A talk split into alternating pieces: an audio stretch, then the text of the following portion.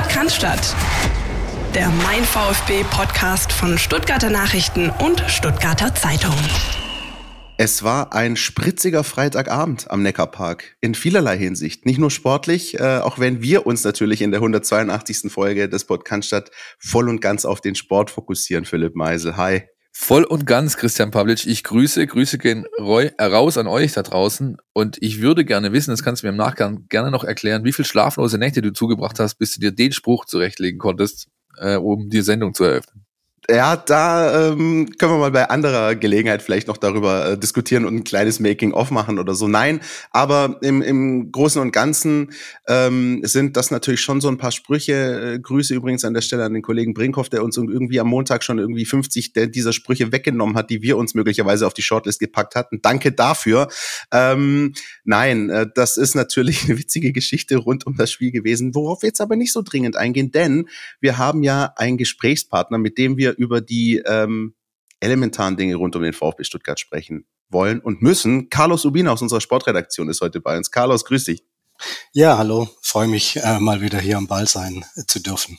Wir freuen uns auch, denn ähm, es gibt nicht nur das äh, Spiel gegen den ersten FSV Mainz 05 ähm, nochmal zu round-uppen, es gilt auch nicht nur auf das Spiel gegen Hertha BSC vorauszuschauen, die ihres Zeichens mit neuem Trainer ihre Aufwartung machen am Sonntagnachmittag in Bad Cannstatt, sondern auch ein Thema, das ähm, in den vergangenen Tagen aufgeploppt ist, in unserer Redaktion ähm, mit einem Interview mit äh, Sportdirektor Sven Mislintat, mit dem du äh, dich unterhalten konntest, Carlos. Und deswegen ähm, haben wir dich natürlich auch mit dazu geholt, um über diese ganze Thematik en Detail zu sprechen. Aber ich würde sagen, an erster Stelle, Philipp, äh, quatschen wir über das Sportliche am Freitagabend gegen die Rheinhessen. Sehr schön, dass du es nochmal explizit betont hast, dass es um das Sportliche geht und nicht um das, was sich in Hotelzimmern rund ums Stadion abgespielt hat. Ähm, ich habe mich sehr gefreut tatsächlich am ähm, Freitagabend. Zum einen, äh, dass der VfB gewonnen hat, aber noch viel mehr, in welcher Art und Weise er das getan hat. Ja, ähm, ich glaube, das tut der Mannschaft extrem gut, dieses Spiel so schön dreckig eingesackt zu haben. Ja, das war jetzt kein Spiel, wo du, ich sag mal, sportliche Glanzlichter äh, setzen konntest, wo du, wie die Trainer so oft so schön sagen, die Sterne vom Himmel gespielt hast, sondern es war eben eine konzentrierte Mannschaftsleistung äh, defensiv. Waldemar Anton vielleicht mal rausgenommen, der vor allem in der ersten Halbzeit ordentlich gewackelt hat. Äh, ansonsten aber sehr stabil und das auf den Platz gebracht, was du eben brauchst, um Fußballspiele erfolgreich zu bestreiten. Diese berühmten Grundtugenden, ja, ähm, Einsatz, Wille, Leidenschaft, Laufbereitschaft, ähm, die Bereitschaft, dem anderen auch mal seinen Fehler auszubügeln.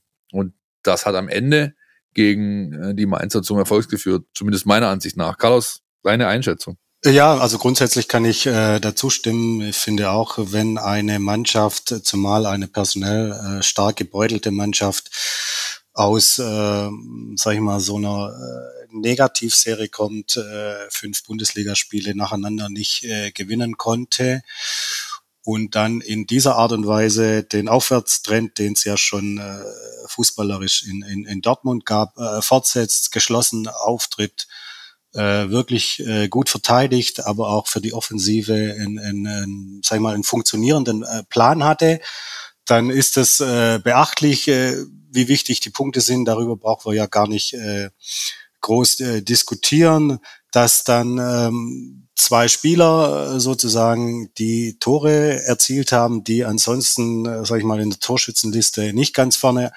auftauchen mit äh, Bonasosa und Hiroki Ito, finde ich auch bemerkenswert, dass da einfach ähm, Spieler jetzt auch in, ähm, sag ich mal, im, im letzten Drittel, wie die Trainer, Trainer gerne sagen, da Verantwortung übernehmen und auch äh, gut zum Abschluss kommen. Das war insgesamt schon ein gutes Paket für den VfB, muss man schon sagen. Bin ja ganz ehrlich, mir sind das so ein bisschen die liebsten Siege immer. So diese bisschen schmutzigen, wenn du gerade so wie Carlos hat es angesprochen, aus so einer Negativserie kommst und dann brauchst du genau sowas. Genau sowas.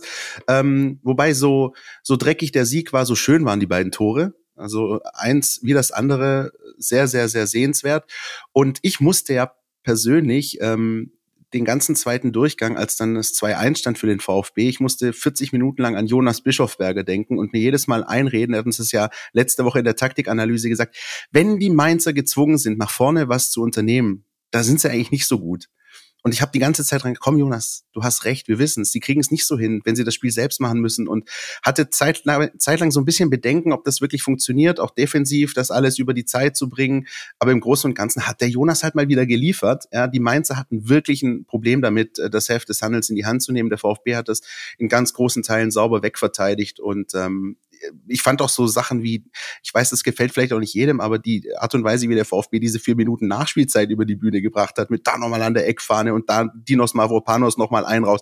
So, das, äh, das, das war bitter nötig, das hat's gebraucht. Ja, unterstreicht aber, glaube ich, auch das, was ich äh, eingangs äh, versucht habe zu sagen. Diese, diese unbedingte Gier und Galligkeit, äh, die man einfach braucht für solche Spiele. Ich meine, die Szene, wo äh, äh, Borna Sosa und Teto Klimowitz an der Eckfahne da ähm, alles irgendwie geben, um diesen Ball zu verteidigen. Oder Mavropanos, der hätte Florian Müller eh nicht zurückgehalten, wahrscheinlich, ich weiß gar nicht, welcher Mainz das war, Onisibo oder so, der, oh, der hätte den aufgefressen, glaube ich, ja, äh, wenn da nicht einer dazwischen gegangen wäre. Und das, äh, dann hat man sich auch mal hier und da ein bisschen hingelegt, was man ja gerne wenn es andersrum läuft, äh, bemängelt, aber das gehört halt einfach auch dazu. Ja, das wird ja sonst gern den äh, uns Südländern äh, zugesprochen, dass man sich gern mal hin, hinlegt. Ähm, das ist wahr, aber eine gewisse ähm, Cleverness äh, gehört ja auch beim Fußball dazu. Ich äh, habe ja die Einschätzung, dass der Dinos Mavropanos nicht nur einen Mainzer gefressen hätte, sondern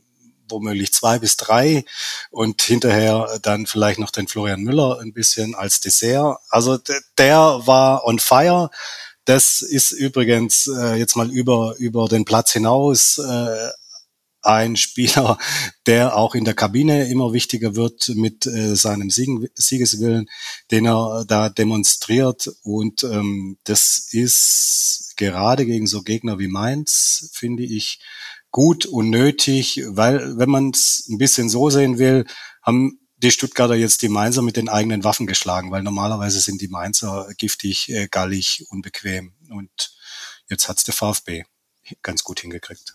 Und stark im Umschalten, Carlos. Vielleicht hören wir aber, bevor wir uns noch ein, zwei Unterschiedsspielern, zumindest für mein Dafürhalten, am vergangenen Wochenende widmen, erstmal, was Steffen Görsdorf uns diese Woche zu sagen hat. Unser Datenexperte vom Institut für Spielanalyse aus Berlin. Steffen, bitteschön.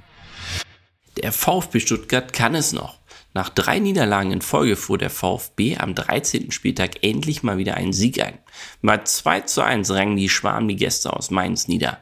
Mögen die Tore absolute Leckerbissen gewesen sein, kann man das vom restlichen Spiel nicht zwingend behaupten. Das war jedoch auch nicht anders zu erwarten. Schließlich musste der VfB Stuttgart gegen die vermeintlich derzeit drittbeste Abwehr der Bundesliga ran. Bis zum Anpfiff am Freitagabend kassierten die Mainzer erst zwölf Gegentore, ließen darüber hinaus am zweitwenigsten Schüsse der Gegner zu.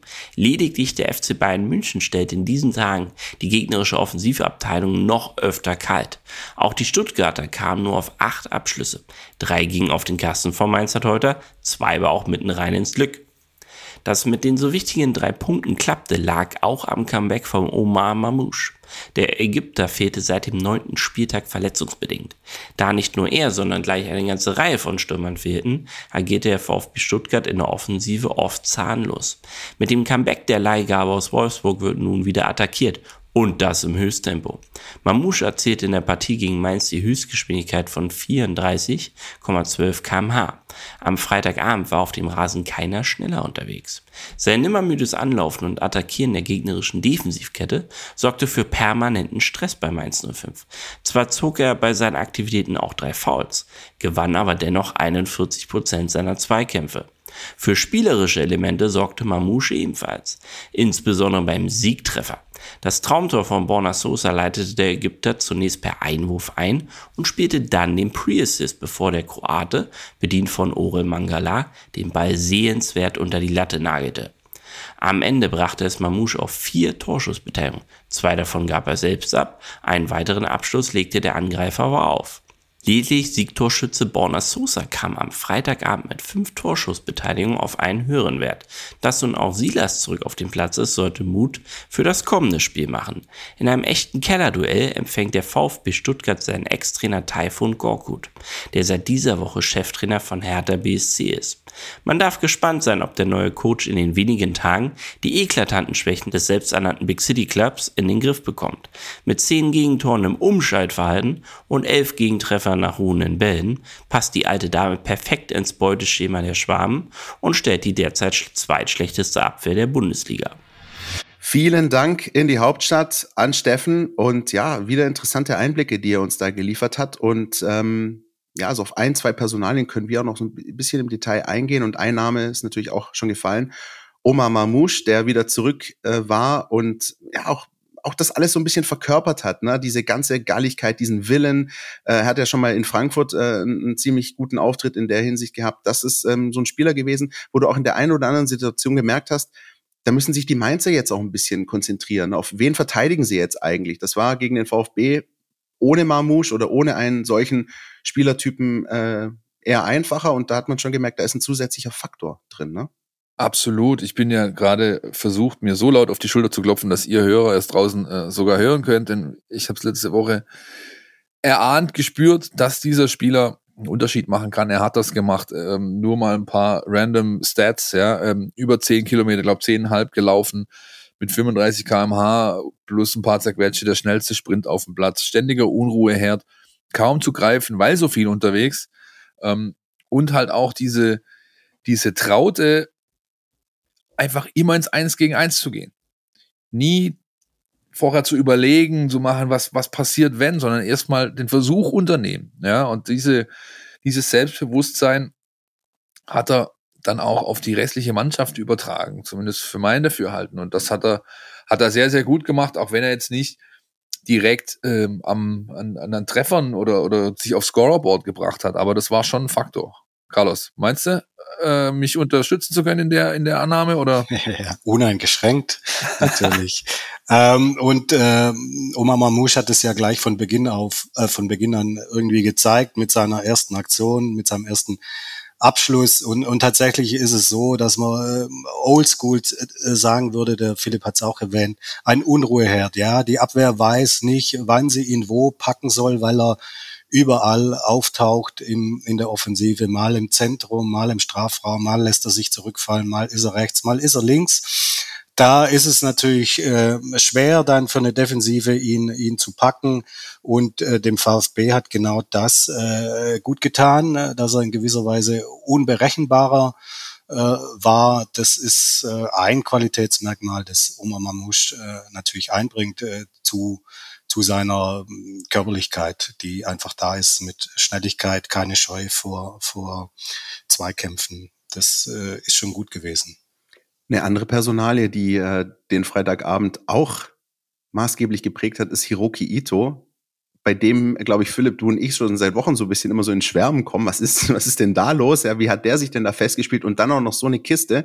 Übrigens, aus meiner Sicht mindestens genauso schön wie der Abschluss an sich ist der Laufweg, den Hiroki Ito zurücklegt vor dem Tor. Das ist ähm, ja, die, die Definition von Spielintelligenz aus meiner Sicht. War, finde ich, eine äh, auffällige taktische Variation, die man jetzt gegen Mainz gesehen hat. Höchstwahrscheinlich, ohne dass ich ihn bisher darauf angesprochen habe, von Matarazzo initiiert. Aber Ito war der aus der defensiven Dreierkette, der immer aufgerückt ist über seine Seite, der immer den Weg nach vorne gesucht hat, der fast so dann irgendwann die, die Wingback-Position von Sosa übernommen hat, den noch weiter nach vorne geschoben hat. Weswegen er dann auch in diese Abschlussposition irgendwann kam. Ähm, großartiges Tor mit seinem bis Freitag zumindest schwächeren Fuß, nämlich dem rechten. Ja. Schön das Ding in die Ecke geschlänzt. Es gab ein wunderbares Bild von unseren Baumännern, von unserer Fotoagentur, die das eingefangen haben. Dazu gleich noch zwei Bestmarken aufgestellt. Zum einen ähm, sein Tor, beziehungsweise das von Sosa dann, waren die Saisontore sieben und acht für den VfB von nominellen Abwehrspielern. Bundesliga-Rekord zum jetzigen Zeitpunkt. Äh, keine andere Mannschaft stellt so viele Defensivspieler in ihrer Scorerliste. Und zum anderen, äh, unnützes Kneipenwissen. Hiroki Ito war der fünfte Japaner im VfB-Dress, der ein Bundesliga, mindestens ein Bundesliga-Tor erzielen konnte. Nach äh, Gotoku Sakai, äh, äh, Asano, Endo und Shinji Okazaki. Und Shinji Okazaki. Das wiederum stellt ebenfalls einen Bundesliga-Rekord auf, denn keine andere Mannschaft äh, hat bisher so viele verschiedene Japaner auf dem Platz stehen gehabt, die ein Tor erzielt haben. Ich glaube, Eintracht Frankfurt ist auf Platz zwei mit vier verschiedenen japanischen Torschützen. So, falls ihr mal an am Dresen glänzen wollt die nächsten Wochen, dann könnt ihr genau die Geschichte auspacken. Weißt Carlos, genau deswegen sind wir ja hier, ja? um genau dieses Wissen aufzusaugen. Um dieses Wissen aufzusaugen, möchte ich fast sagen an der ja, Stelle. Die, die, die Fußball-Samurais, die sind ganz groß äh, beim VfB, wenn sie den Brustring tragen dürfen. Aber äh, in der Tat ist es ja so, dass äh, Ito ähm, nicht erst äh, gegen Mainz mit der beste Mann auf dem Platz war, so, sondern schon in den Wochen davor. Also man kann sich schon wundern, wie ein Spieler, der bisher in der zweiten japanischen Liga irgendwo versteckt wurde, dann äh, mit äh, dieser Ruhe am Ball äh, spielt, mit dieser Konsequenz in den äh, Zweikämpfen jetzt auch noch äh, Offensivakzente setzt. Also da, da muss man sagen, hat der Herr Sportdirektor, der ihn ja äh, hierher äh, verfrachtet hat an den Neckar, gute Arbeit äh, geleistet, mal wieder ein gutes Auge bewiesen, auch was die Entwicklungsfähigkeit des Spielers anbelangt. Oder die von ihm programmierten Algorithmen. Ja, aber das ist ein, ein Detail der ganzen Geschichte. Und unbestritten ist es so. Ja. Ganz kurzer Einschub an der Stelle vielleicht. Ähm, was heißt denn diese Leistungsexplosion von Hiroki Ito für Mark Kempf? Das ist ja erstmal momentan äh, dann schwierig, sich in diese Linie wieder reinzuarbeiten, oder Carlos? Was meinst du? Äh, ja, das ist tatsächlich, dass man die, die, die Personalien in Verbindung äh, setzen kann. Ähm, Im Moment äh, kurzfristig, ja, weil Mark Kempf ja äh, noch verletzt ist, aber irgendwann ja zurückkommt und auch wieder in die Mannschaft will. Aber der, der mittelfristige Plan äh, hat ja ohnehin vorgesehen, da Kempf seinen äh, Vertrag beim VfB nicht verlängern wollte, es er am Saisonende de, den Verein verlassen wird, dass äh, bis dahin schon ein Nachfolger nicht nur gefunden, sondern auch aufgebaut ist. Äh, das ist mit Ito der Fall. Der ganze Prozess äh, ist jetzt deutlich schneller abgelaufen. Ito, der ja ursprünglich für die zweite Mannschaft auch vorgesehen war, hat sich sehr schnell in der Bundesliga zurechtgefunden, hat sehr schnell seine Rolle in der Mannschaft gefunden und äh, da muss man äh, keine großen Prognosen wagen. Da wird es für Marc Kempf äh, sehr eng werden, wenn er wieder fit ist, um äh, erstmal in die Mannschaft zu kommen. Zumal du auch noch einen Clinton Mola dahinter hast, ne? Also jetzt mal mittelfristig äh, geschaut. Ähm, Hiroki Ito zum zweiten Mal in Folge, schon in Dortmund war es der Fall, unser Man of the Match äh, mit der besten Note der besten Einzelkritik unserer Redaktion. Der einzige Spieler diese Saison, der eine Note besser als zwei bekommen hat, nämlich eine 1,5. Vollkommen zu Recht. Ähm, und ich glaube auch so ein, Carlos hat es angesprochen, diese, diese, diese Rasanz seiner Entwicklung hat auch wirklich viel damit zu tun, dass er, so sagt zumindest der Trainer, äh, jemand ist, der sich einfach, der wie so ein Schwamm ist. Das heißt, man hat natürlich konsequent mit ihm gesprochen, gearbeitet hinsichtlich Taktik, Stellungsspiel und so weiter. Und er muss das so gut aufsaugen und verarbeiten, dass er eben mittlerweile zu einer absoluten Stütze äh, werden konnte dadurch. Ähm, eine Frage habe ich mir noch, ähm, ja, eigentlich sind es zwei, aber das erste Mal, vielleicht eure Einschätzung zuvor. Ihr habt ja sicherlich alle einen Blick auf die Tabelle geworfen und die lügt ja bekanntlich nicht, wie man so schön sagt. Wie wichtig war der Sieg mit Blick auf die aktuelle Tabelle der Fußball-Bundesliga? Ja, ich glaube, da muss man ähm, nicht der Mathematiker vor dem Herrn zu sein, um zu sehen, dass der Sieg einfach wahnsinnig wichtig war. Ähm, auch wenn man sich anguckt, was die anderen so machen. Also ähm, ich bin ein bisschen ähm, positiv überrascht von dem, was der VfL äh, Bochum macht seit Wochen. Also die haben dieses klassische ähm, Euphorie-Ding mitgenommen. Also als Aufsteiger euphorisiert, vor allem zu Hause die Punkte zu holen. Das machen sie jetzt, haben äh, Frankfurt geschlagen, haben Freiburg geschlagen daheim. Ähm, also die Punkten regelmäßig sind jetzt auf 16 weg. Ähm, dann hast du ähm, das, wie ich finde, sehr interessante Unentschieden, dass es im Olympiastadion gab zwischen Hertha und äh, Augsburg, wo es dann in der 97. noch den Ausgleich zum 1-1 gab. Ich glaube, das ist ein Ergebnis, das dem VfB durchaus reinläuft. Ähm, ob jetzt mit Blick auf das nächste Bundesligaspiel gegen die Hertha sei mal dahingestellt, aber du siehst, das knubbelt sich alles. Ähm, ne? Du hast also Fürth ähm, wird vermutlich sehr schwer. Die müssen, glaube ich, eher danach schauen, dass sie Tasmania nicht äh, alle Ehre machen, wenn sie das nicht jetzt schon tun. Die Arminia aus Bielefeld ist so ein bisschen so zwischendrin, ne, haben diesen wichtigen Sieg in Stuttgart geholt, ähm, haben jetzt, ich habe mir die letzten Spieltage vor Weihnachten angeschaut, auch durchaus Heimspiele, wo sie punkten können. Äh, unter anderem spielt auch Bielefeld gegen Bochum direkt gegeneinander. Jetzt spielt ähm, nicht nur der VfB gegen die Hertha, sondern auch ähm, Augsburg gegen Bochum jetzt schon am Samstag. Also es gibt noch viele, viele direkte Duelle. Und vor dem Hintergrund war einfach dieser Sieg wahnsinnig wichtig, dass du da dran bleibst, dass du hier irgendwo bist, das, was wir schon seit Wochen sagen, dass du weder den Anschluss verlierst noch irgendwie im Niemandsland bist, sondern tatsächlich der VfB ist hier irgendwo. Und da waren die drei Punkte, aber auch bitter nötig, bitter nötig. Carlos. Ähm, ja, da kann ich äh, anknüpfen, äh, bitter nötig. Äh, man hat äh, sozusagen mit dem Sieg dann ja auch wieder über den ominösen äh, roten Strich geschafft. Das äh, tut dem Selbstbewusstsein gut. Und ich glaube, ähm, ist einfach auch dann natürlich äh, eine ganz andere Basis äh, mit Blick auf das nächste Spiel gegen Hertha, eine Mannschaft, die die ebenfalls äh, im, im unteren äh, Drittel verankert ist. Und äh, da kann man anders auftreten.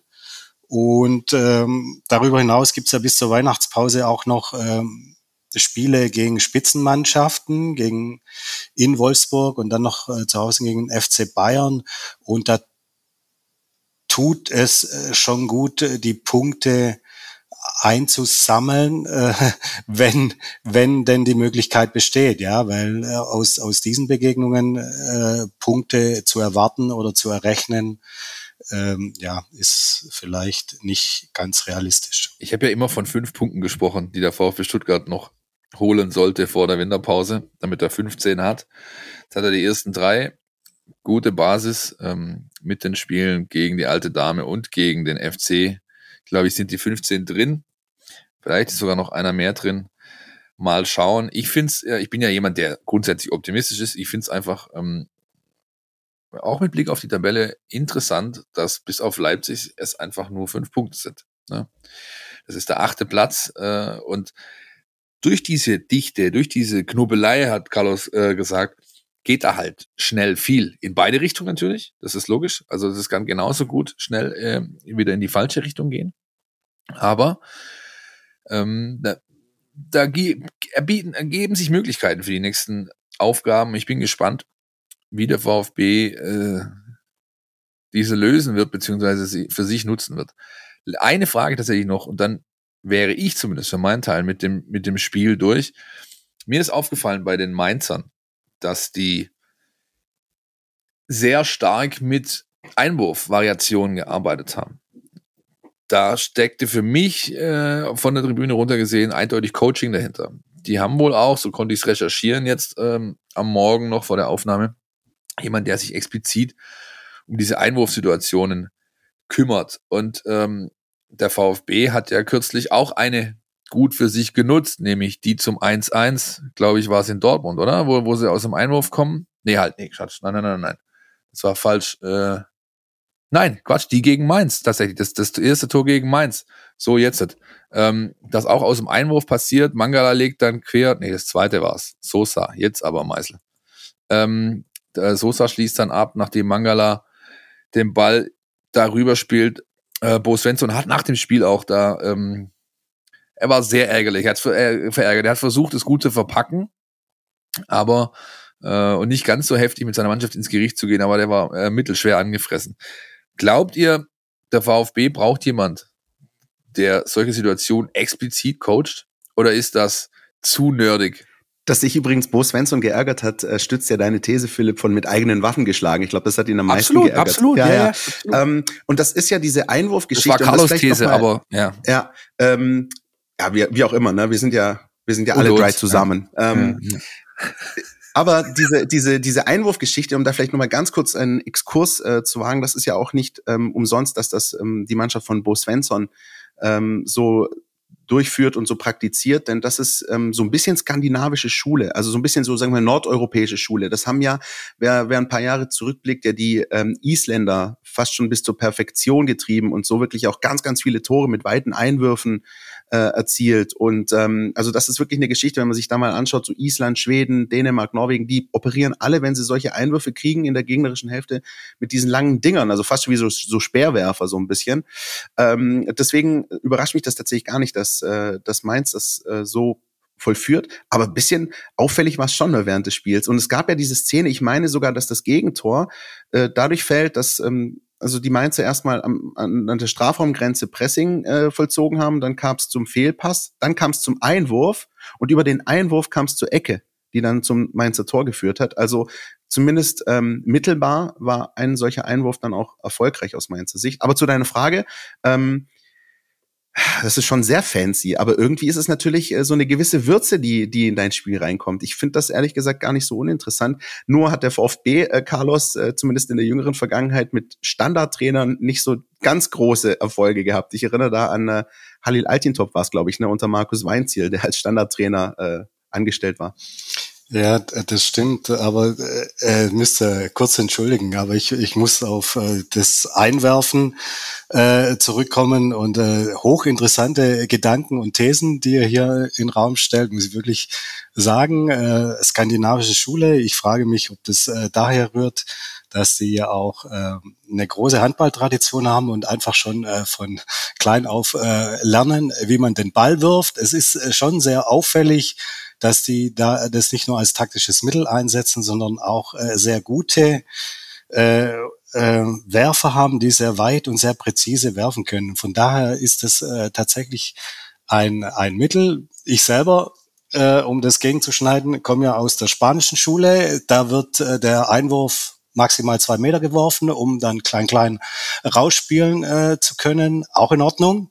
Ja, ähm, der Skandinavier äh, überbrückt das Feld ähm, gern anders. Äh, ehrlicherweise muss ich sagen, dass ich das erste Mal, wo ich das so richtig im deutschen, im Bundesliga-Fußball als taktisches Mittel äh, gesehen habe, das war, glaube ich, bei den Hoffenheimern, als sie damals ähm, aufgestiegen sind in die Bundesliga 2008, glaube ich, äh, die nicht so sehr äh, weit geworfen haben, aber immer sehr schnell eingeworfen haben, um sozusagen die Situation zu nutzen, dass der Gegner noch nicht äh, sortiert war. Die haben auch daraus einige äh, Umschaltmomente, wird man heute sagen, ähm, kreiert und äh, sind zu Toren gekommen.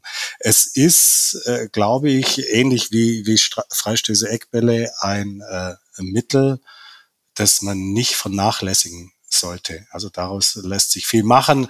Ob es dafür einen speziellen Trainer braucht, ähm, ist die andere Frage. Es gibt ja Spitzenclubs, äh, die das machen, die sich dann Dänen, äh, Schweden, Norweger, was auch immer äh, dazu holen, die das mit ihren Mannschaften üben. Ich würde mal sagen, der VfB hat an anderer Stelle noch genügend Potenzial, um sich zu, äh, zunächst da zu verbessern. Das, das sind sie wieder, die Skandinavier. Ja. Jürgen Klopp war es, als glaube ich, als erster der sich einen Einwurftrainer aus Skandinavien geholt hat für den Liverpool FC. Ich konnte zuletzt beim, beim Training beobachten, dass die tatsächlich das zum, als, als Inhalt machen bei den Trainingseinheiten. Ja, also jetzt nicht, ich habe es zweimal gesehen, viermal war ich unten. Ähm, da ging es darum, Einwurfsituationen nachzustellen, bestimmte Laufwege. Dann war es verbunden mit einem kleinen Wettbewerb. Das heißt, Teams sind gegeneinander angetreten, konnten Punkte erreichen. Und das hat Peter Perchthold äh, ähm, aufgebaut, diese, diese, dieses Spielchen oder diese, diese ähm, Übungsform.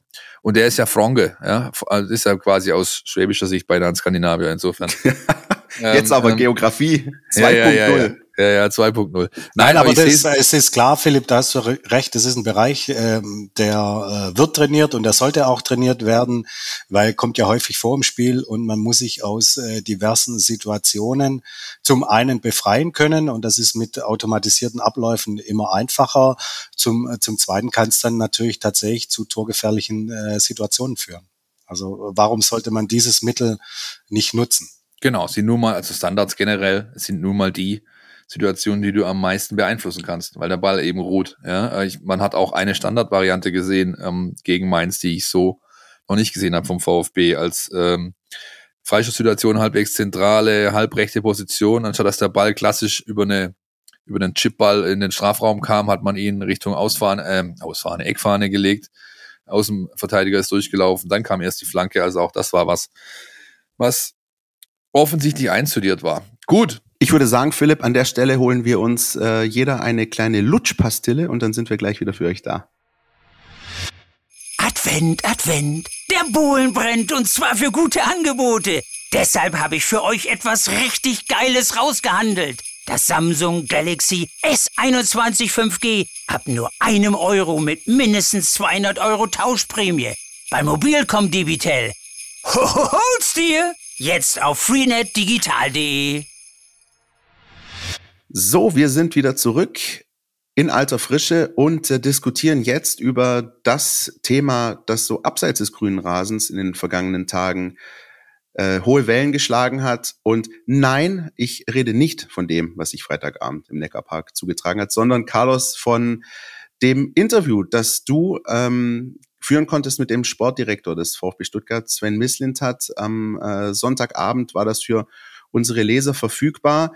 Ähm, nimm uns doch mal mit. Ähm, was, äh, was für einen Eindruck äh, hatte er auf dich? Ähm, welchen Einfluss hatte auch möglicherweise das, was Tag zuvor in der Sportbild zu lesen war? Hol uns mal ab. Wie, wie, wie lief dieses vergangene Wochenende mit dem Gespräch äh, mit Sven Mislintat für dich? Ähm, ja, ich äh, hatte die Möglichkeit im, im Anschluss an, an das äh, Mindspiel mit äh, Sven Mislintat zu reden und in ein paar äh, Themen aufzuarbeiten in Interview. Das äh, war so, dass ich, ich äh, nenne jetzt einfach mal den die Überschrift, die ich äh, letztlich äh, gewählt habe aus seinen Aussagen, aus seinen kritischen Aussagen.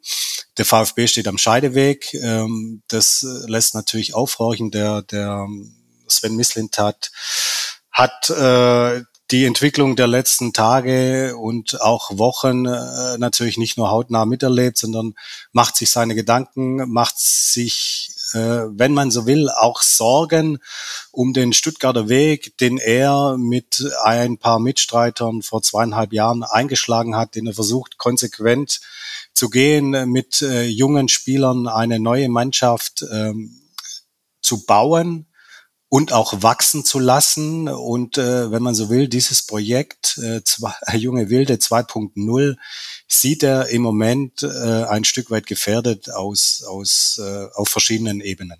Kann man diese Ebenen klar benennen? Ja, die kann man äh, klar benennen. Äh, da, da gibt es äh, zum einen natürlich die finanzielle Ebene, das ist immer eine entscheidende. Die ist in Pandemiezeiten, äh, das wissen wir alle, extrem angespannt. Der VfB hat äh, 80 Millionen Euro an Umsatzverlust äh, jetzt äh, in den letzten anderthalb Jahren. Ja, das ist äh, das ist äh, sehr viel Geld. Da müssen natürlich äh, Löcher, finanzielle Löcher gestopft werden. Die Frage ist, äh, kriegt man das durch Sparmaßnahmen irgendwie geregelt? Äh, und da hilft natürlich jeder Euro, der eingespart werden kann. Aber das reicht nicht in, in, in so einem Millionengeschäft. Das heißt, es äh, stellt sich immer mehr die Frage, müssen erneut wichtige Spieler verkauft werden? Also das ist das eine, das ist die Befürchtung, dass äh, Spieler, die sich beim VfB eigentlich noch entwickeln sollten und die helfen sollten, die Mannschaft wachsen zu lassen, ob die schon äh, im Sommer äh, verkauft werden müssen für viel Geld. Das ist eine, eine Ebene. Die andere Ebene ist ja durch den angekündigten äh, Rückzug von Thomas Hitzelsberger, der Vorstandsvorsitzender und äh, Sportvorstand in Personalunion ist entstanden. Das ist die vereinspolitische. Da gibt es zwei sehr wichtige Posten zu besetzen und äh, im Verein wird nun, wenn man so will, der Verein befindet sich äh, mit dem Aufsichtsrat, vor allem der AG, in der Entscheidungsfindung, wie denn das passieren soll. Das hat Sven Mislintat auch aufhorchen lassen, wenn man es mal so diplomatisch ausdrücken will. Was war so nach deiner Einschätzung seine Intention? Einfach, sage ich mal, Sensibilisierung für diese Themen, ähm, äh, äh, äh Claim abstecken Ähm, ähm, also oder vielleicht, vielleicht beides. Ja, also, ja, vielleicht kurz inhaltlich äh, zu, zu zum Interview äh, noch. Also er hat äh, die, die vor allem die Sportvorstandssuche, die Art und Weise, wie es abgelaufen ist, äh, bisher kritisiert. Äh, das betrifft dann äh, den, äh, den Aufsichtsrat mit den drei Personen, Klaus Vogt, Rainer Adrian und Bertram Suck, die, die das sozusagen vorbereiten. Und da ist der eine Kritikpunkt bezieht sich da auf die Kommunikationspolitik, sage ich mal, dass er zwar zu Beginn des Prozesses angesprochen wurde und auch mit ihm äh, gesprochen wurde. Äh, dann war aber mehr oder weniger außen vor, wenn ich das mal so zugespitzt äh, formuliere. Also dann lief der Prozess ohne ihn. Er wurde nicht eingebunden und äh, das wirft schon einmal Fragen auf, weil wenn ich einen Sportdirektor habe, der nachweislich jetzt äh, hier was aufgebaut hat, der sozusagen Teil einer einer Gruppe ist, die die sportliche Leitlinien äh, setzt, der dann auch am Ende äh, mit äh, sowohl Vorstandsvorsitzender, aber vor allem mit dem Sportvorstand eng zusammenarbeiten muss, äh, dann äh, liegt es meines Erachtens nach auf der Hand, äh, dass man äh, diesen äh, Experten und äh, da ich, Sven Mislintat ist ein Experte in, in seinem Gebiet, dass ich den da inhaltlich mitnehme.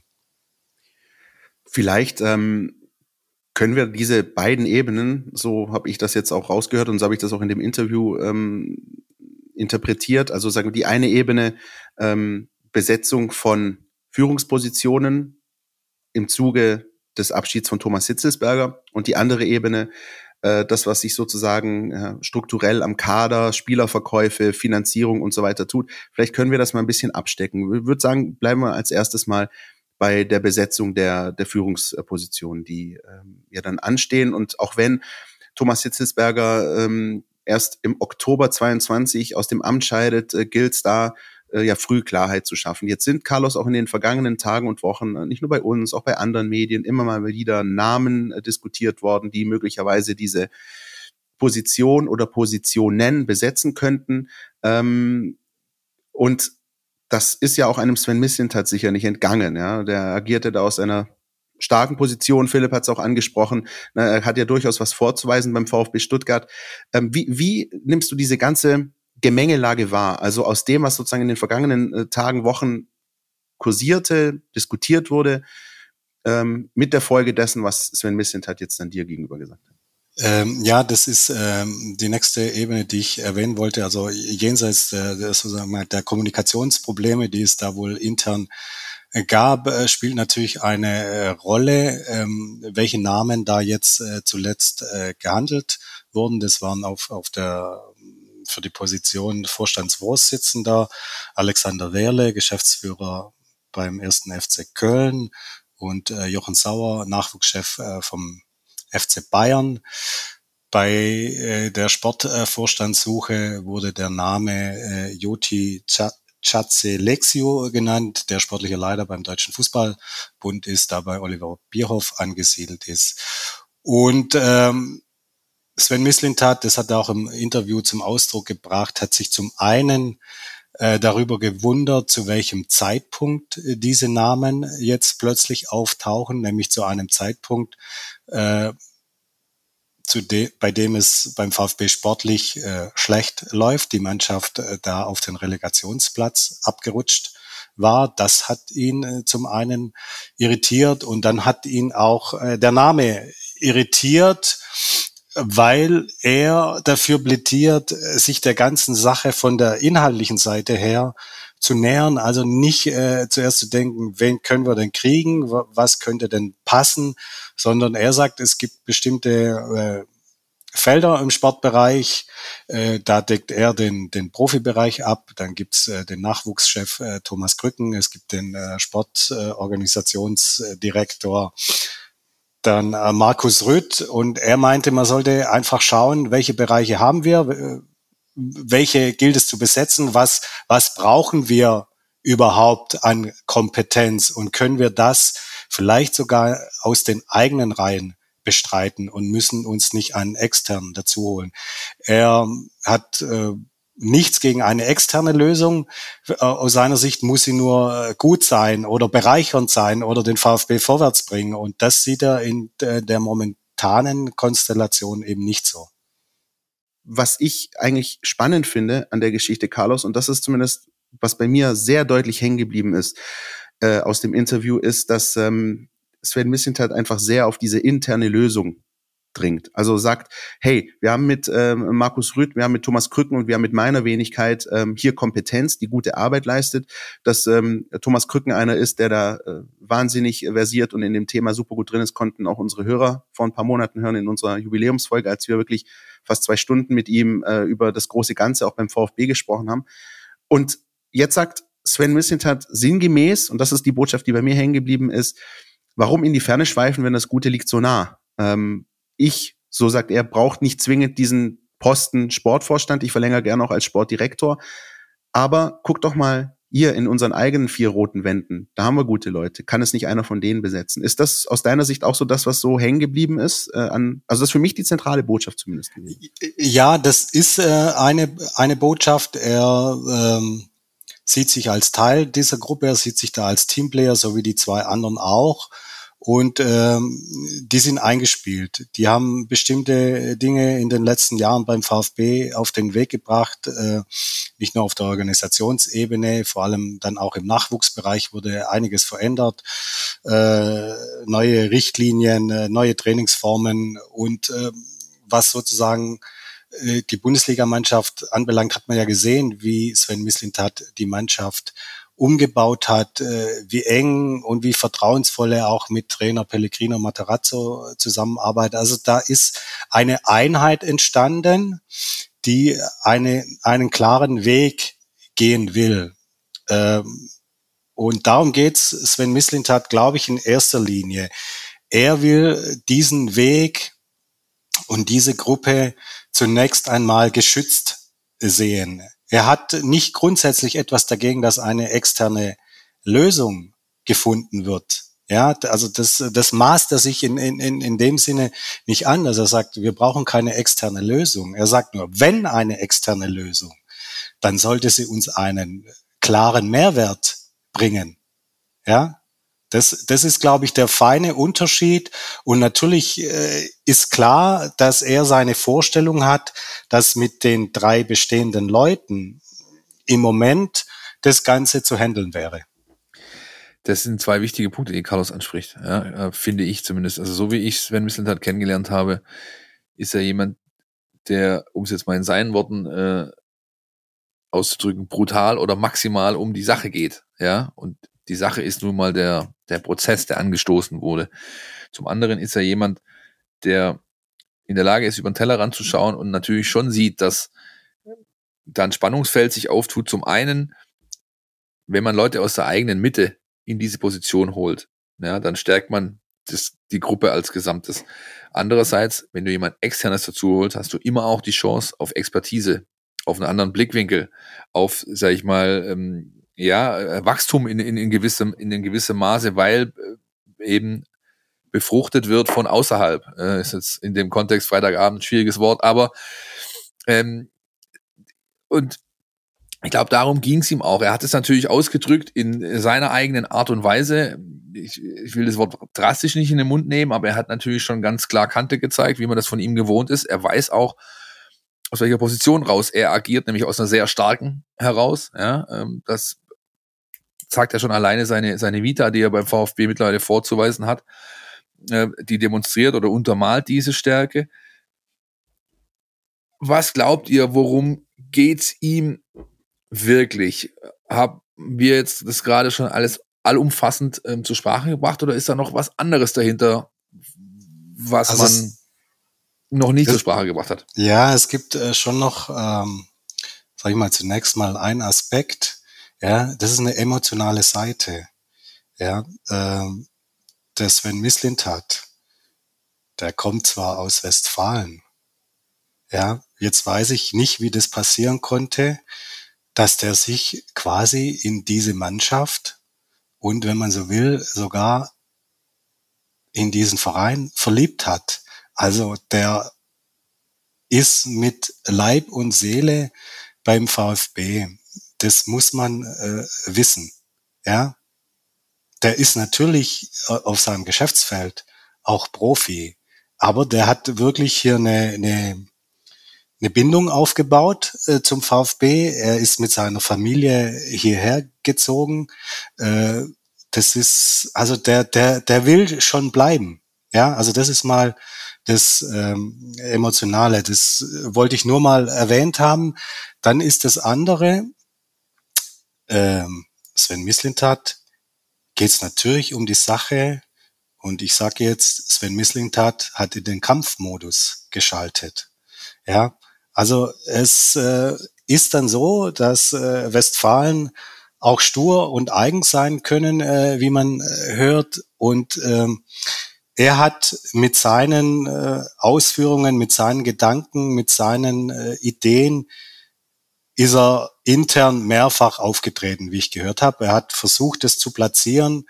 Er hat äh, entweder kein Gehör gefunden oder zumindest das Gefühl gehabt, kein Gehör zu finden oder nicht richtig zu finden.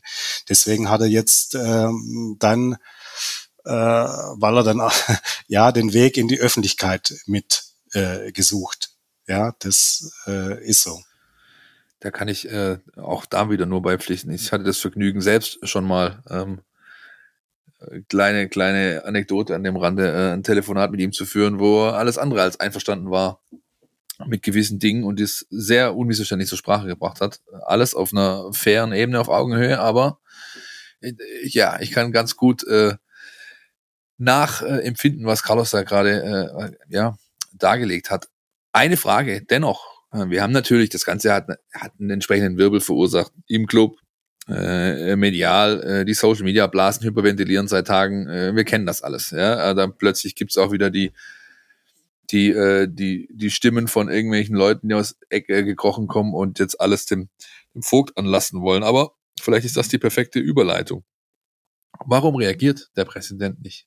jetzt, wir nehmen Mittwoch auf, drei Tage später nach Veröffentlichung des Interviews am Sonntagabend. Was meint ihr? Also zumindest nicht öffentlich. Moment, Moment, wir reden, wir reden ja, wir reden ja von, von einer öffentlichen Reaktion. Ja? Intern mag das ja passiert sein schon. Ja, intern kann man davon ausgehen, dass ähm, äh, viele Gesprächsrunden äh, stattfinden, dass man natürlich äh, schauen will, wie man äh, mit der öffentlich geäußerten Kritik des Sportdirektors umgeht. Das ist auch ein, ein ganz normaler Prozess. Also so richtig äh, kann ich die Frage, Philipp, nicht beantworten, warum äh, er sich nicht äußern mag, beziehungsweise warum sich der Aufsichtsrat nicht äh, äußern mag. Im Moment, ich würde sogar sagen, oder einen Schritt zurückgehen. Eine Frage wäre für mich zunächst mal, wie konnte es der Aufsichtsrat überhaupt so weit kommen lassen, dass es ähm, die ganze Sache öffentlich ein Stück weit ausgetragen wird? Das ist mal das eine. Das andere ähm, ist dann, wie kommt man aus dieser Situation wieder raus? Ich glaube, dass ähm, Klaus Vogt ein Stück weit in der Zwickmühle steckt. Er weiß äh, genau um äh, die starke Position von äh, Sven Mislintat.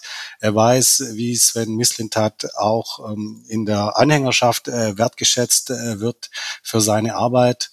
Und auf der anderen Seite ist es natürlich so, dass sich ähm, der Aufsichtsrat im Grunde nicht sagen lassen will, wen er zum Sportvorstand macht. Also das führt äh, zu dem Punkt, dass sie natürlich äh, Sven Mislintat äh, nicht gewähren können, wollen, sage ich mal, dass er sich seinen Chef selbst aussucht.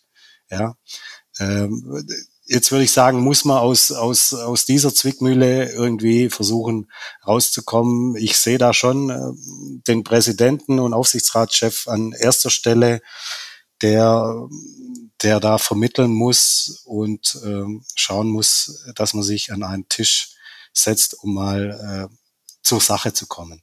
Also ganz kurz noch, Christian, das gleich. Ich, ja, ich, mir, mir geht's überhaupt nicht in den Kopf. Ich, ich sehe die Situation als gar nicht so diffizil an.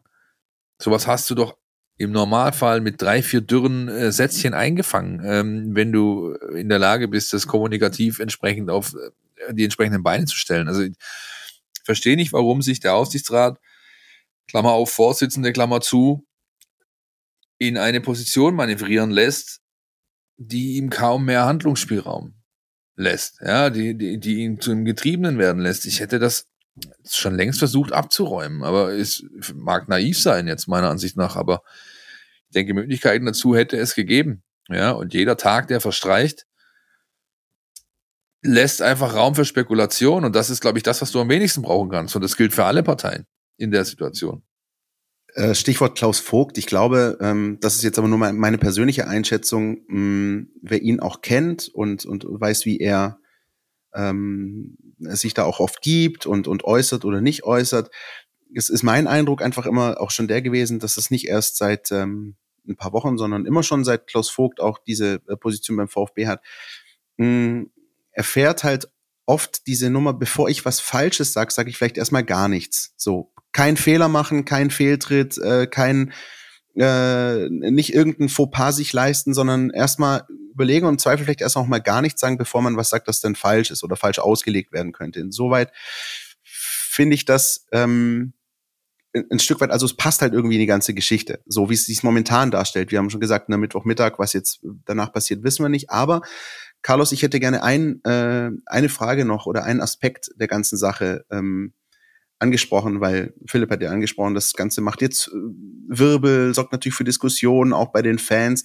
Und es, es schwirrt immer mal wieder schon dieses ganz böse M-Wort äh, durch die Gegend, äh, Machtkampf. Und äh, die äh, Angst und Furcht möglicherweise vieler Fans und vieler, die es mit dem VfB halten, vor einem neuen öffentlich ausgetragenen Machtkampf, Schlammschlacht, nenn's wie du willst. Ähm, du hast jetzt die Gelegenheit, unseren Hörerinnen und Hörern diese Furcht zu nehmen und vielleicht zu sagen, naja, wo befindet sich denn der VfB da auf dieser auf dieser Skala von eins bis zehn Müssen sich die Fans Sorgen machen, dass es wieder äh, zu solchen Geschichten kommt? Liegt ein fundamentales Problem vor oder ist es, äh, ist es eher was, was sich auch noch lösen lässt in den nächsten Wochen und Monaten? Also ich, ich glaube, dass äh, auf beiden Seiten äh, des Tischtuch noch nicht zerschnitten ist. Also es, es, es lässt sich meines Erachtens nachlösen. Äh, viel Zeit äh, sollte man sich aber nicht lassen, um äh, das in die richtige Spur zu bringen. Also zunächst mal auf der Kommunikationsebene. Ja, also äh, ist ja vielleicht banal zu sagen, aber dann müssten sich halt diverse Herren, und in dem Fall sind es nur Herren, äh, zusammensetzen und äh, dann einfach versuchen, sich nochmal vor allem inhaltlich auszutauschen. Ja, das Ganze wird ja vergessen. Es, es, es geht äh, ja weniger um, äh, wer hat wem was zu sagen oder wer lässt sich von wem was sagen, sondern die ganze Diskussion sollte ja auf eine inhaltliche Ebene äh, gehoben werden. Also im Sinne äh, des VfB. Da, ja, ansonsten ist es äh, natürlich äh, schwierig zu sagen, ob sich die Situation weiter zuspitzt, weil ob der Konflikt äh, fundamental ist, kann ich im Moment äh, nicht beurteilen. Ich kann nur beurteilen, dass einiges in Schräglage gekommen ist und dass die Fans schon befürchten müssen, dass es am Ende den Sektor schwächt, um den es eigentlich geht, nämlich den Fußball und die Mannschaft. Ja. Vielleicht ganz kurz an der Stelle auch nochmal die Nachfrage. Wir haben ja diesen anderen Aspekt noch, ähm, Stichwort Spielerverkäufe, die drohen, wenn das alles nicht äh, entsprechend eingeleitet wird. Du hast es am Anfang unseres Blogs angesprochen, Carlos. Ähm, und da ist ja ein anderes Thema, das immer wieder wabert und wichtig ist und nie so ganz irgendwie gelöst zu werden scheint, die nach einem weiteren Investor auch ist das auch ein Thema, dass dieses Wort ist, glaube ich, jetzt in meinen, wenn ich das richtig in Erinnerung habe, in diesem Interview explizit nicht gefallen, aber schwebt ja schon so ein bisschen mit in der ganzen Thematik, oder? Äh, doch, das Wort äh, ist äh, gefallen und äh, Sven Mislint hat, hat äh, in äh, sozusagen am Ende des Interviews ist darauf hin oder auf diesen Punkt nochmal eingegangen, dass aus seiner Sicht der VfB äh, einen weiteren Investor braucht, um äh, wachsen zu können. Also nicht nur, um jetzt die finanziellen Löcher zu stopfen, die entstanden sind, äh, das ohnehin, aber auch äh, mit Blick in die Zukunft äh, wäre ein möglichst strategischer Partner wichtig, der natürlich auch äh, entsprechendes Geld bringt, das sage ich mal jetzt vermutlich nicht alles in die Mannschaft gesteckt werden könnte, aber doch zu einem Teil wieder. Das hat er natürlich nicht exklusiv, ja. Das ist ja logisch. Das ist, glaube ich, eint alle, die sich mit dem Verein auseinandersetzen, obwohl sie, also ob, ob sie jetzt ihn beobachten, begleiten, Fans sind oder äh, mit und für ihn arbeiten. Also dass der, dass der VfB ähm, ja, dass ihm gut zu Gesicht stehen würde, wäre da noch jemand, ähm, ist ja vollkommen logisch. Auf der anderen Seite der Medaille steht die aktuelle globale Situation, die natürlich eine Suche nach so einer Partnerschaft entsprechend schwierig gestaltet. Ja. Ich würde vielleicht ähm, an der Stelle einfach, weil tatsächlich, ich habe mir jetzt äh, die, äh, die Antwort nochmal äh, im Detail durchgelesen. Ich, ich sie am Google besten nebenher. absolut. Äh, ich bin absolut polyvalent, aber äh, ich, ich lese die, weil ich finde die Antwort tatsächlich sehr interessant. Ich, ich lese die einfach mal vor, nur damit das einfach mal äh, nochmal noch mal deutlich wird, weil ja auch da dieses Thema Scheideweg, das du angesprochen hast, äh, Carlos eine Rolle spielt. Also was bedeutet das mittelfristig, war die Frage. Und er sagt, äh, in diesem Zusammenhang mittel- und langfristig stehen wir meines Erachtens am Scheideweg denn äh, für die realistisch sichere Zielerreichung Klassenhalt ist es notwendig, die sportliche Substanz in unserem Kader zu erhalten, beziehungsweise bei Veräußerung von Spielern die Transfereinnahmen reinvestieren zu können. Für eine Weiterentwicklung der Mannschaft und damit des Clubs in das gesicherte Mittelfeld halte ich es für unabdingbar, mindestens diese Rahmenbedingungen zu schaffen. Dabei wird der Suche nach weiteren Investoren und einer möglichen Finalisierung die zentrale Rolle zufallen und darüber entscheiden, ob wir die beiden nächsten Sommer erneut Nettotransfereinnahmen in der Höhe der diesjährigen generieren müssen oder substanzerhaltend und weiterentwickelnd arbeiten können. Das klingt tatsächlich sogar ein bisschen kompliziert, wenn man sich das alles so rezitiert, aber Carlos, im Großen und Ganzen ist das einfach die Botschaft, wenn wir diesen nächsten Schritt gehen möchten, das heißt, dieses Jahr ist klar, Ziel Klassenerhalt, aber wenn wir wirklich in den nächsten Jahren einen weiteren Schritt gehen wollen, muss sich da was tun. Ja, und äh, das schließt ja auch den äh, Kreis, äh, wenn, wenn man äh, sich der Frage nähern will, welche Intention äh, denn Sven Mislintat äh, verfolgt.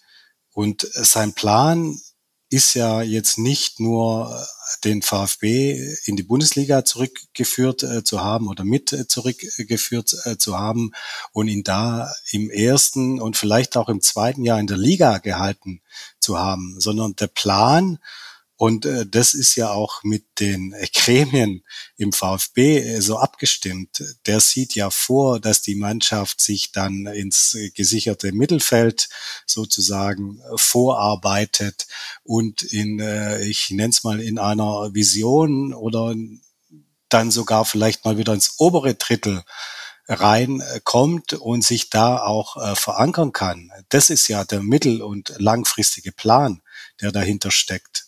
Und äh, den sieht er ja offenbar gefährdet mit der Entwicklung, äh, die der VfB zuletzt genommen hat. Und da spielen natürlich, äh, das hat man anfangs, äh, verschiedene Faktoren eine Rolle. Und äh, die Corona, der Corona-Faktor, den darf man natürlich nicht unterschätzen. Aber ich finde, man darf sich hinter dem Corona-Faktor auch nicht dauernd verstecken. Ja, äh, du hattest erwähnt, äh, Christian, Investorensuche und der Philipp hat erwähnt, äh, das ist eigentlich schon lang klar, dass das gut tun würde. Ja, und da wird ja auch seit Jahren dran rumgemacht. Und dann würde ich sagen, vielleicht ist es höchste Zeit, nicht nur drüber zu reden und ständig zu verhandeln, sondern vielleicht auch mal zum Abschluss zu kommen. Ja, das schließt aber nicht nur den amtierenden Präsidenten mit ein, sondern auch alle, die davor gehandelt haben. Äh, dann, diese Suche ist ja nicht neu. Ähm, die Nein, die Suche schon, ist nicht neu. Die, äh, die Suche wurde immer wieder ja. neu gestartet. Ja, genau. sagen wir Weil sie ständig so. die Entscheider äh, die Klinke in die Hand gegeben haben. Ja. Long story short, ich denke, Missentats Intention ist einfach Progression. Er will da endlich äh, Bewegung reinbekommen, damit eine Situation entsteht, die wieder zukunftsorientiertes Arbeiten zulässt, damit äh, die Claims abgesteckt sind, damit man einfach wieder nach vorne kommt und zwar gemeinsam. Ich denke, das eint auch alle Parteien. Es geht um die Sache. Wie wir mittlerweile, wie wir mittlerweile wissen, ist die Kommunikation ja wieder aufgenommen worden. Auch der Präsident hat sich mittlerweile öffentlich geäußert, das versucht äh, wieder einzufangen, das Thema. Und jetzt kommt es eben drauf an, dass man gemeinsam für die Sache und für den Club zusammenarbeitet, um dann einfach das Ganze wieder auf eine Schiene zu bekommen, die ja zukunftsorientiertes Arbeiten zulässt. So einfach ist es. So, ich würde sagen, ähm, machen wir an der Stelle mal einen Punkt, weil wir natürlich auch schon äh, viel darüber diskutiert haben. An der Stelle aber für euch da draußen natürlich der Hinweis, was sich da tut in der ganzen Geschichte, ähm, neue Entwicklungen. Ihr erfahrt es bei uns in der App. Mein VfB mit dem Mein VfB Plus Abo seid ihr dabei und äh, könnt ihr euch da nochmal, wenn ihr möchtet, in Ruhe das äh, Interview von Carlos mit Sven Mislintat durchlesen und natürlich die ganzen weiteren Dinge, die dann in den Tagen darauf noch zu lesen und zu eruieren waren. Und äh, ich glaube, Philipp, es wird Zeit für einen Jingle. NLZ News. Neues von den Nachwuchsmannschaften. Unser NLZ Newsflash diese Woche beginnt wie so oft mit der U21. Ich war selbst vor Ort beim 2 zu 0 gegen Rot-Weiß Koblenz letzten Samstag. Ich sollte das Spiel co-kommentieren für die Jungs von Leaks, die den, das Spiel streamen. Habe ich auch begonnen damit.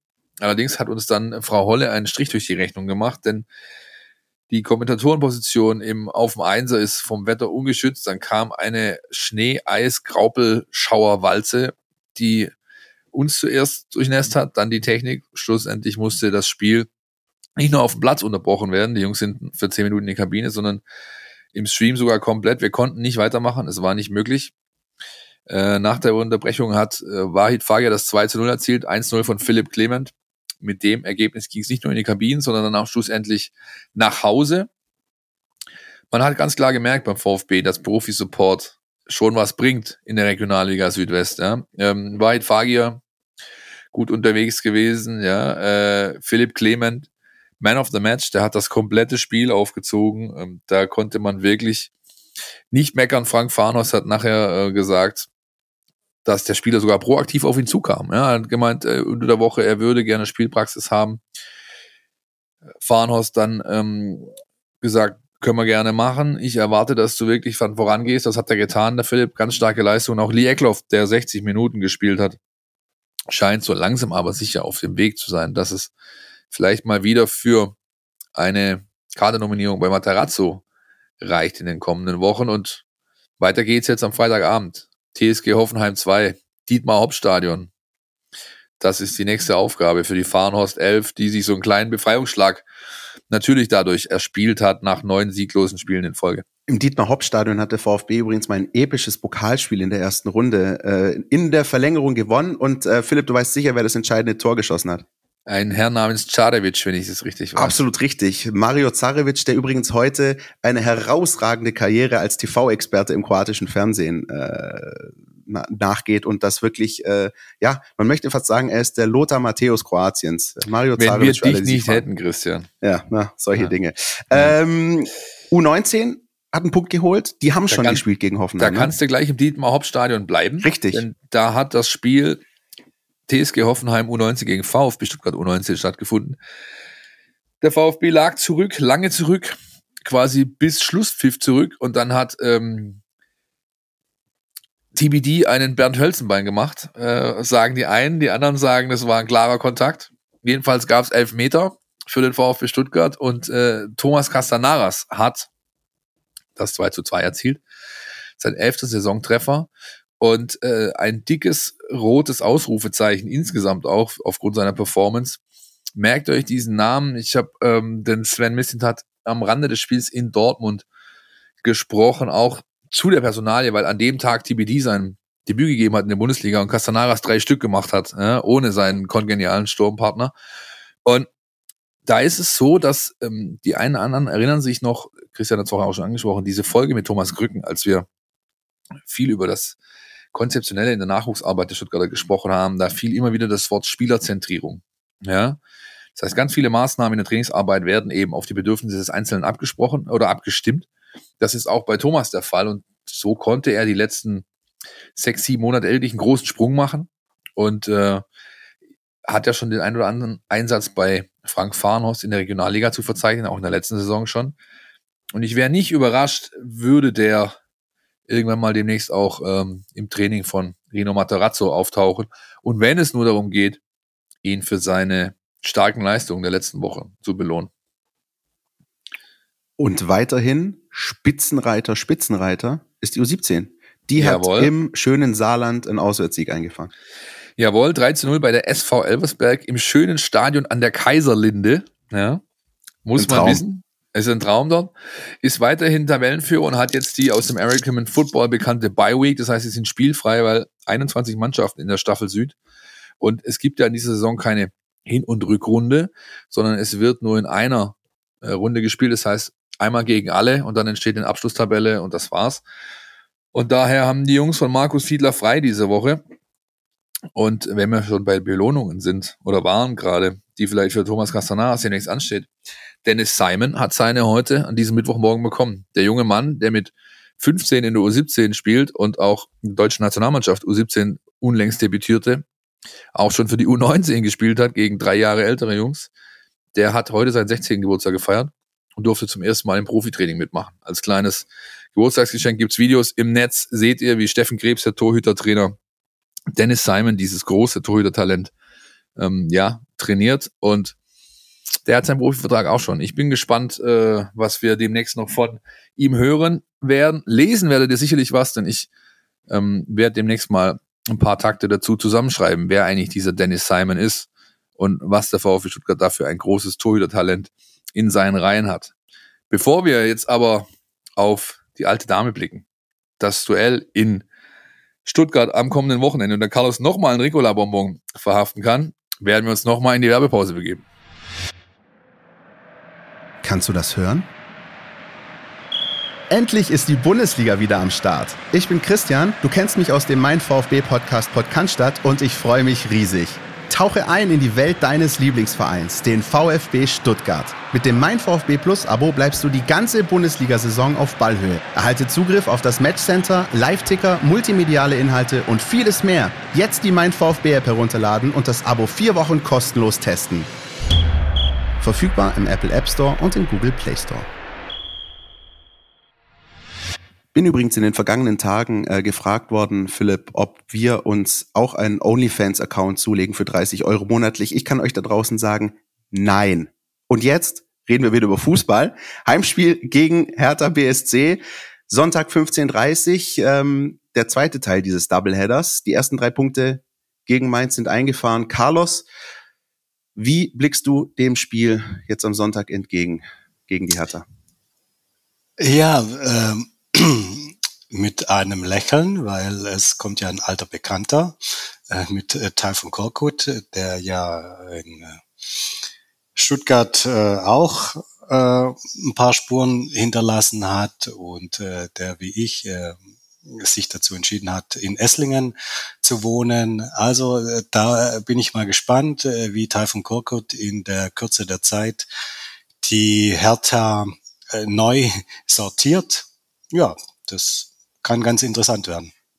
Mit der Frage, wie sich die Hertha unter ihrem neuen Trainer Taifun Korkut möglicherweise sortiert, hat sich auch unser Taktikexperte auseinandergesetzt, Jonas Bischofberger, und er versucht uns mal so einen kleinen Einblick zu geben in die mögliche Wundertüte Taifun Korkut.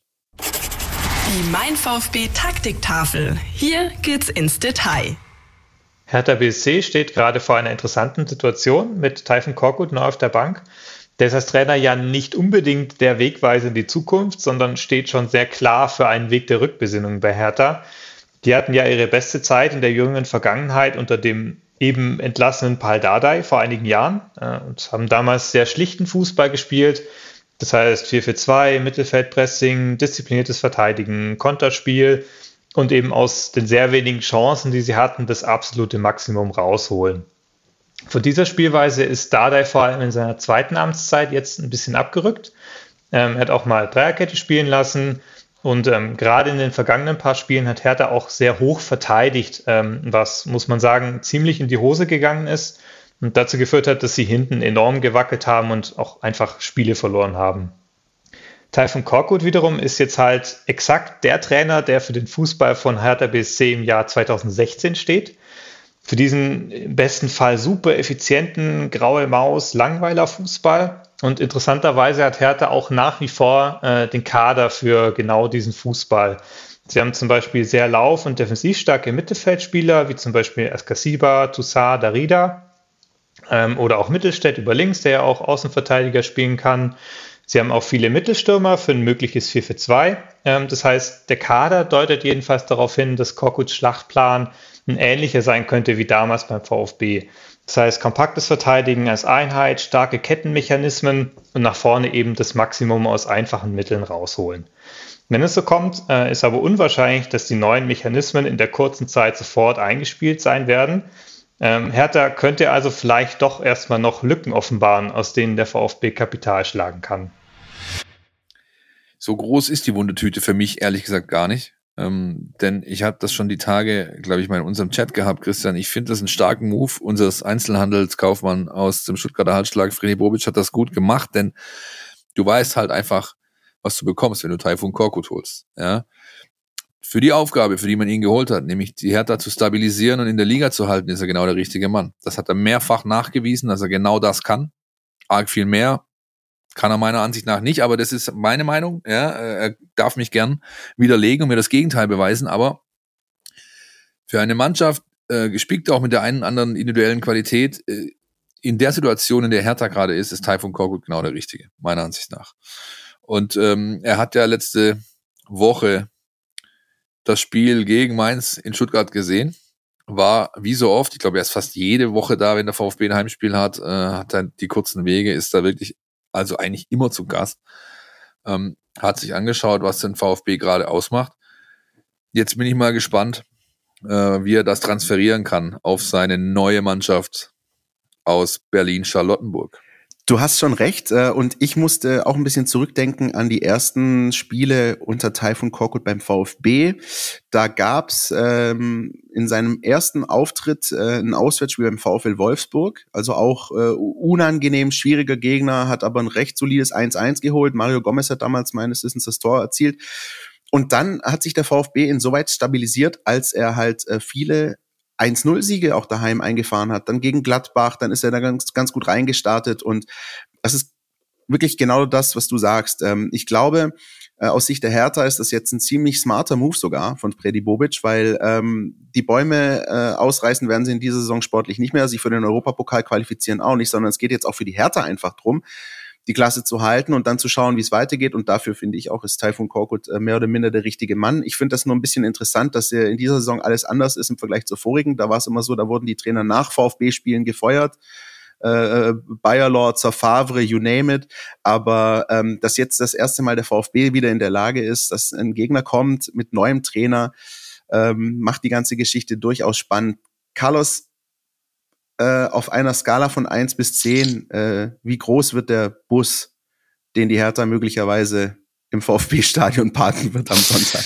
Also, ähm, wenn er äh, Santiago Ascasibar aufbietet, dann wird der Bus an der einen Stelle ein bisschen kleiner äh, sein. Äh, aber man kennt ja auch hier die, sag ich mal, die Kampfkraft, die, Energie, die in dem argentinischen Mittelfeldspieler steckt. Also auch da wird es ein äh, Wiedersehen geben. Es ist tatsächlich so, dass äh, Taifun Korkut, und das hat er damals beim VfB auch gemacht, ein Trainer ist, äh, der zunächst immer versucht, äh, die Defensive zu stabilisieren, da klare Kompaktheit, Geschlossenheit herzustellen, der auch ein, ähm, wie soll ich sagen, Freund ist von äh, klaren Hierarchien in der Mannschaft. Da gibt es oben, da gibt es unten. Ja, und äh, also er arbeitet zwar auf moderne Art und Weise, wurde ja auch äh, fußballerisch ein Stück weit in Spanien sozialisiert, aber äh, in ihm wohnt auch noch so ein bisschen ein Oldschool-Trainer. Ja, er ist so die Mischung. Das hat er gelernt auf der Waldau oben als äh, erst Jugendspieler und dann später seine ersten Schritte als Profi. Äh, Habe ich mal lang mit ihm drüber gesprochen, wie ihn das auch geprägt hat, denn damals herrschte noch ein ganz anderer Wind. Da wurden Fotos noch in Schwarz-Weiß geschossen und da hast du äh, ja ganz schnell Ansagen bekommen, hättest du dich als junger ähm, Nachwuchsspieler über das ein oder andere hinweggesetzt. Ich habe gerade mal tatsächlich auch Google bemüht, Ach, sag ich bloß. Hab einfach nur die, ich habe einfach nur die Schlagworte Carlos Ubina, Typhoon Korkut eingegeben. Willst du wissen, welcher Artikel mir als allererstes auf unseren Portalen von der Suchmaschine vorgeschlagen wurde? Unbedingt. Ein Pro und Contra von dir und dem Kollegen Hinrichsen äh, überschrie überschrieben mit der Frage, ist der VfB Stuttgart reif für die Europa League? Oh mein Gott. Was sagst du da jetzt? Ja, das, ähm, das, da könnte man fast in Erinnerungen schwelgen, weil ja mit Typhoon Korkut ging's am Ende äh, der Saison, äh, ich will nicht sagen steil bergauf, aber bergauf und es gab eine Reihe von 1 zu 0 Siegen, aber wir Freunde erinnern uns, es gab am letzten Spieltag in München auch einen ganz anderen Sieg. Es gab ja. ein 4 zu 1 und nicht wenige sagen, es war ähm, mit der Hauptgrund dafür, warum der VfB Stuttgart wenige Wochen, Monate später wieder gegen die Würzburger Kickers angetreten ist, anstatt gegen sonst jemand. Aber Carlos, weißt du noch, welche Position du eingenommen hast im Pro und Contra? Ähm, ich vermute das Contra. Ja, natürlich. Sehr gut, äh, gut getippt. Aber auch, also ich meine, ich habe es mir gerade jetzt nur überflogen, aber ich meine, da steht natürlich schon auch das drin, über das wir jetzt gerade reden. Denn Korkut hat es geschafft, diese Achse aufzubauen, eine klare Hierarchie, damals mit ähm, Gomez und Gentner beispielsweise, die da, die da ähm, Bartstuber, ähm, Bartstuber, die da eine, eine, eine tragende Rolle gespielt haben, ja, ähm, und auch drin geblieben sind, auch wenn sie mal eine Woche Krütze gekickt haben, weil er eben wusste, ich brauche diese alte Garde sozusagen, die, die mir vorangeht. Und ähm, das hat einfach funktioniert für dieses halbe Jahr sogar sehr gut. Und ja, man muss sagen, er hat die alte Garde, in, in, Entschuldigung Philipp, er hat sie ja nicht nur in, ins Funktionieren gebracht, sondern äh, ob das Mario Gomez war, Christian Gentner, aber auch Holger Badstuber, die haben wirklich eine ganz, ganz starke Rückrunde äh, da gespielt. Ja, ich erinnere mich vor allem an, an Christian Gentner, der, der wirklich äh, bärenstark über Wochen äh, gespielt hat. Kommen wir nochmal zurück, Christian, zum Abschluss. Ähm, wir haben heute eine Sonderlänge, aber auch eine Sondersituation mit entsprechenden Themen. Deswegen äh, nochmal einfach der Blick drauf auf das, was der VfB Stuttgart jetzt braucht am Wochenende. Ich habe ja seit Wochen immer wieder schwadroniere ich von den 3G, ja, giftig, gallig, drei, äh, geil drauf sein, so also und das eben im Endeffekt das, was der VfB jetzt gegen äh, Mainz auch zeigen konnte, auch schon gegen Dortmund in Ansätzen und das ist für mich, wie gesagt, eine der ja, Kernaspekte, die, die wieder auf den Platz gebracht werden müssen, wenn es denn gegen Hertha mit dem nächsten Erfolg klappen sollte. Wie seht ihr es? Ja, und ähm, da kann ich den Bogen spannen zu dem, was wir in unserem ersten Blog hatten, als wir über das Mainz-Spiel gesprochen haben. Ähm, es ist sehr wichtig, dass Spieler wie Dinos Mavropanos, Omar Mamouche auf dem Platz stehen. Das ist genau das. Du musst auch diesen, diesen Askasibas und, und diesen äh, galligen Spielern der Hertha äh, Paroli bieten. Ja, ich persönlich, ich bin mal gespannt, wie die Hertha aufgestellt sein wird, aber ich freue mich äh, auf das äh, Tete-a-Tete möglicherweise zwischen Dinos Mavropanos und Davy Selke. Also ich glaube, die können oh, sich ja, auch das, das ein oder andere werden, Plätzchenrezept austauschen auf dem Rasen am Sonntagnachmittag. Ähm, also das wird äh, vermutlich ähm, eine emotionale Geschichte, eine vielleicht auch schmutzige Geschichte, ja, fußballerisch schmutzig. Ähm, da muss der VfB äh, die Stirn bieten und ähm, ich bin aber eigentlich ganz guter Dinge, dass das funktionieren äh, sollte. Und ähm, ja, was das äh, nackte Ergebnis angeht, ähm, ja, ich bin echt mal gespannt, wer, wer sich die Tabelle anschaut. Wir haben das vorher schon angesprochen. Der VfB hat 13, die Hertha 14. Für mich läuft das möglicherweise auf ein schnödes Remis raus. Wie seht ihr es?